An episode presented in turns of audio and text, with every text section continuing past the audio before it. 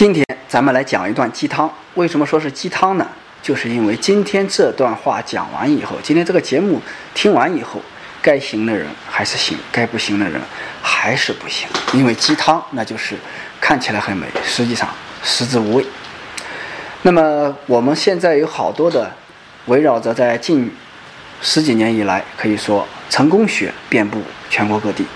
各种企业家，什么总裁思维啊，什么领导力、心灵修炼，再到后面包装成各种的心灵修炼、修身养性啊，等等等等，变成了各种激发人潜力的，让人从堕落变成一种振奋的这种激昂的课程特别多啊，以至于也各种各样的包装，各种各样的变换，这个这个这个外面的一个一个一个一个表皮，其实内心都是一样的。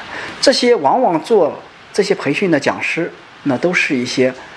啊，号称经营过多大的企业，啊，多么牛的实干家！因为什么呢？再厉害的这个这个讲的，大家都知道是纸上谈兵。唯有经营过实干的企业的，那么才会被人认可。因为理论和实践不是一码事儿，对不对？所以说，都往往是这样自居经营过企业。然而，其实百分之九十九的这些讲所谓的讲师，都是要么屁大的企业没做过，要么就是干点屁大的事儿，那么就到后面都都。被灭掉了，都是已经失败了，基本上都是在实战的这个商场上是失败的人，在实干家，因为什么？他的天生是什么呢？是吹嘘的，不是靠实干出身的。所以呢，会看到这些人，如果出书，书卖的挺好；如果出碟片，碟片卖的挺好。什么火车站啦、飞机场啦、呃，和这个这个这个汽车站啦，在这样的小书报亭里，你会看到很多这样的书。你真的说要到。一些正儿八经的，啊，这个新华书店啊等等大型的正规图书的场合，那这种书你是看不见的，啊，因为这种书根本也轮不上，上也上不了这样的大雅之堂。但是呢，还要被吹嘘的很牛。然后我们说，呃，为什么说这些鸡汤没有用呢？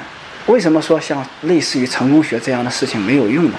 因为现在大家都知道，不管去读成功学也好，去读一些什么方法的书，人也和这个教程也好。很大的一个重要性，大家是在于什么呢？去结交人脉，啊，到里面去找跟自己投机的、对路的一些搞关系呀，这个做生意的人脉而已。而至于学里面的方法，好像占有很少、很少的一个成分，啊。那么，为什么说成功学难以让人去成功呢？因为我们可以说，人有庸才，有贤才，对不对？有各种各样的一个一个等级，人是可以说人格上是不平等的。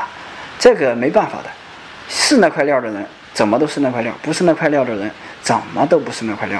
所以我们说，人人应该都是自光体。所谓自光体，就是什么？自己要会发光。那是那块料的，通过成功学的鼓励，通过人的激励，那么回去，如果说经营企业，如果说干事情，马上非常振奋，马上能运用得了，这是执行力超群啊。那个不是那块料的人呢？激励完以后，可能明天也是很正确的态度去对待这个工作，对待这个自己所要从事的一个正确态度的一个一个一个一个生活方式。然而一段时间过去以后，意志消沉以后，依然还是庸才一个，啊，因为他不是那块料嘛。到时间过去以后还是不行。所以说，这个真正成功的人，或者说能够去激励的人，能够去。明白成功学的人是哪一部分人呢？这个马云讲过一段话，说这个一个企业里面，一个团队里面，只有那些不被鼓励、不被激励、不被支持、不被这个夸奖，并且能够顶着各种压力，并且还能和团队一致去走向成功的那些人，成功只有一个结果，那就是看你的结局是怎样的。而这部分人，往往他绝对不是电灯泡，为什么呢？他是后面的发动机。那么电灯泡是离开电它就不会亮，对不对？那么靠别人去激励的人永远是什么？是电灯泡。那么能够去发光的人是什么？那就是发动机。所以说，想要成为一个人才，那么你就要成为发动机，不是靠别人去激励、去鞭策也好，去什么方法也好，这都不算，靠自己自行、自觉、自悟，才能够利人、利己、利他。